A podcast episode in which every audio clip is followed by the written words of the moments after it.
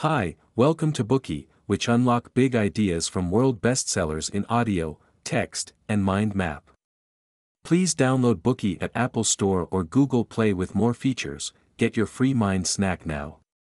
Today we will unlock the book, The Information, a history, a theory, a flood.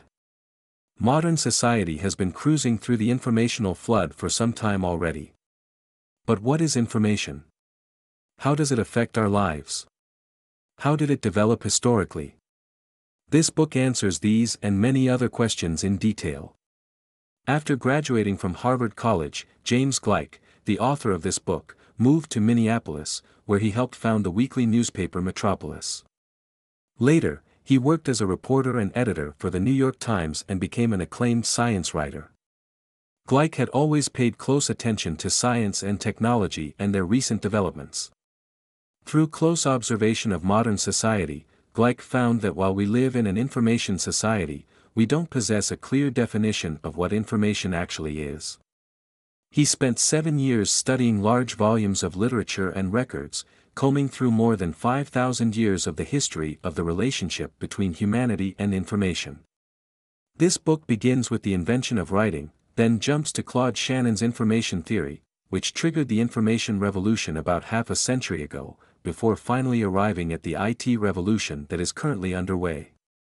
Among those milestones, Shannon's information theory has had the greatest impact on human consciousness. It proved to us that information was not the mere contents of library shelves or internet servers, but rather the blood and life force of the world. Life on Earth and, ultimately, everything in the universe is information. And information itself is composed of bits, as we shall see demonstrated in the it from bit concept. Information theory accelerated the development of information technology. It was also an impetus to further developments in biology, psychology, physics, and other branches of learning. It changed our view on genetics. While narrating the history of human information interaction, Gleick also teaches us how to survive in the age of information overload. Our summary will revolve around three themes. Part 1 The History of Information. Part 2 What is Information? Part 3 How to Withstand the Flood of Information. Part 1 the history of information. Since the beginning, mankind has been inextricably linked to information. Primitive tribes in Africa used drumbeats to send messages from one village to another. That was their drum language. Very different from conventional military drums that only carry simple messages like attack or withdrawal, the drums of the tribesmen could actually speak. An English missionary wrote a book on the phenomena of the drum language, which he titled The Talking Drums of Africa. The following is an example of how summoning villagers for a fisherman's funeral would be transcribed from the drum language. In the morning at dawn, we do not want gatherings for work, we want a meeting of play on the river.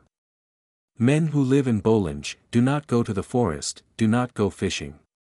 We want a meeting of play on the river, in the morning at dawn. But how could people understand such a complicated message? The secret of the drum language's complexity is in the rising and falling pitch contours that determine the meaning of each drumbeat. For example, Lasaka, with three low syllables, means puddle. Lasaka, the last syllable rising, not necessarily stressed, translates to promise. And, Lasaka, with the last two syllables rising, means poison. However, in the process of rendering spoken language into drumbeats, some information was, of course, inevitably lost and the remaining message riddled with ambiguity. Sometimes, a set of the same drumbeats could mean different things.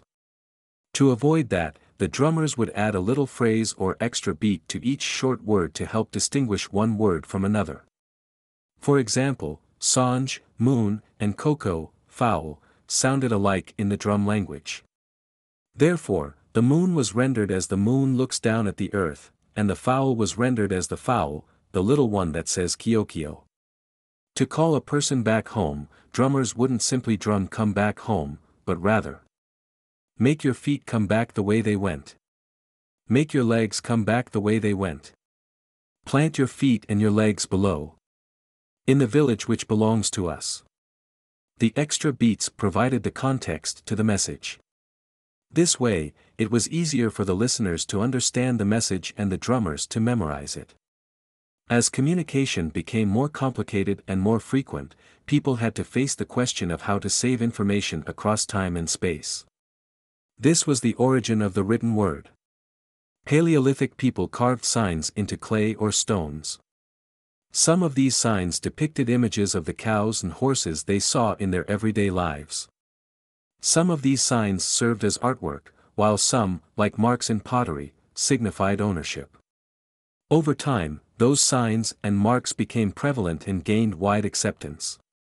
As people were more familiar with them, they slowly evolved into something more abstract and, finally, turned into the written words we know today.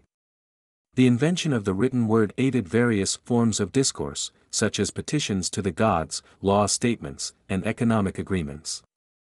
Writing even gave rise to discourse about discourse. Aristotle believed that before one attempts to understand anything, it's necessary to have a clear definition of the basic ideas and to categorize vocabulary so as to structure one's thoughts. In this model, abstract concepts are verbally defined and expressed. What is the beginning? What is an end? And what is a category? Through statements describing abstract ideas, people slowly began to develop logic. It's intuitive to believe that thinking comes before writing. After all, everyone thinks regardless of whether they write.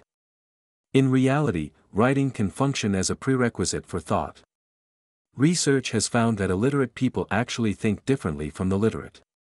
When illiterates were asked, in the far north, where there is snow, all bears are white. Novaya Zemlya is in the far north and there is always snow there.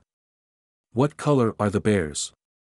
To this, most responded that they couldn't know, that they had only seen black bears and hadn't seen a white one. They couldn't grasp that the answer could be deduced from the question. And when asked to describe a tree, an illiterate would be perplexed by the very nature of the question. After all, everyone knows what a tree is. The illiterate couldn't describe it but, rather, would find it expedient to bring the questioner to a tree, point and say this is a tree. Logic relates directly to symbolism. Things are members of classes. They possess qualities, which are abstracted and generalized.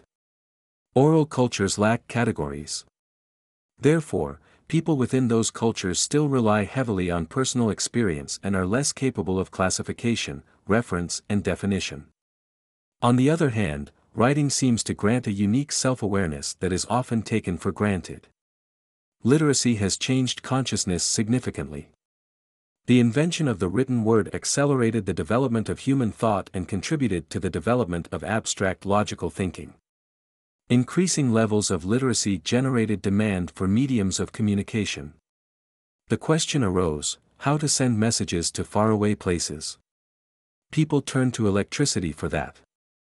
It was discovered that electricity could travel through the wires, and with long enough wires, electrification could be extended to any location. These electrical currents could be used, among other things, for long-distance communication. But for electrical currents to carry a message, they had to be processed accordingly. In 1844, Samuel F. B. Morse created his Morse code, a code system based on on and off electrical signals.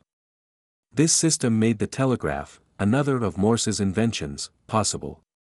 It worked like this, the two ends of a wire would be attached to sending and receiving equipment, respectively. An operator on the sending end would control a circuit by touching a spring-loaded lever. An electromagnet, which recorded the opening and closing of the circuit, received the current on the other side. Thus, the operator on one end would send out the encoded information via a special exchange line by tapping on the lever, while the operator on the other end would decode the information to read the message. At the time, telegraph was the most reliable method of long-distance communication. However, it was not appreciated at first, as people didn't know what they would need it for. Later, journalists discovered that they could use it to speed up the delivery of news. Once a field investigation had finished, the news editors would get the message right away. This way, newspapers had the opportunity to publish news immediately, which guaranteed up-to-date information. As a result, the telegraph became more and more popular. However, the telegraph offered more than that. It gave people an opportunity to learn more about distant places, which significantly broadened their horizons. Before, people hadn't known, in real time, about the weather in other places. With information traveling instantly via telegraph, people came to realize that the weather was an interconnected phenomenon and not just a variety of local surprises. After the invention of the telegraph, meteorologists discovered that rain belts move in ways such that weather can be predicted. Moreover, the telegraph's speediness was very convenient for the police. Take the example of a drug addict trying to make his getaway on a train after poisoning his mistress. The telegraph message complete with his physical description easily outraced him to the next station. He was captured and ultimately hanged. This caused a public sensation and people would later joke that telegraph wires had hanged the criminal. Despite the huge convenience brought by the telegraph, it was still only a one-way communication device. The invention of the telephone made instantaneous two-way communication possible. With telephones, people were no longer obliged to decode messages and instead were capable of transmitting speech. Users were now able to express and understand the other party easily. Telephones were also easy to use, the only skills required were talking and listening, so even a small child could use one. Further, more than words, the telephone could convey the feelings and emotions of the senders as it transmitted the real sounds of the human voice. It felt just as though people were standing in front of one another.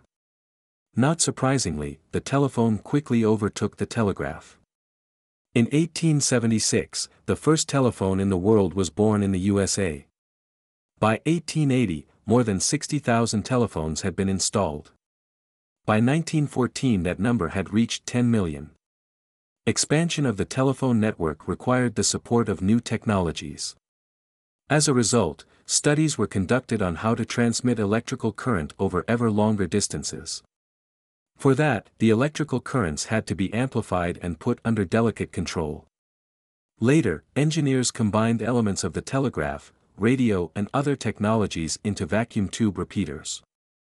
This invention made it possible for the first transcontinental line to connect New York and San Francisco, a distance requiring more than 5,000 kilometers of wire across 130,000 poles. This brings us to the end of part 1. Let's briefly summarize what we've learned so far. The drums that talk made it possible for drumbeats to carry very complicated messages. The invention of writing not only helped people preserve their thoughts for future generations but also aided in the development of logic. People were fascinated by the telegraph, which allowed them speedy communication with and knowledge of remote places.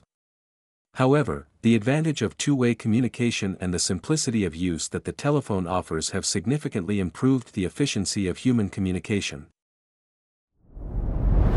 Dir hat dieser Podcast gefallen? Dann klicke jetzt auf Abonnieren und empfehle ihn weiter. Bleib immer auf dem Laufenden und folge uns bei Twitter, Instagram und Facebook. Mehr Podcasts findest du auf meinpodcast.de.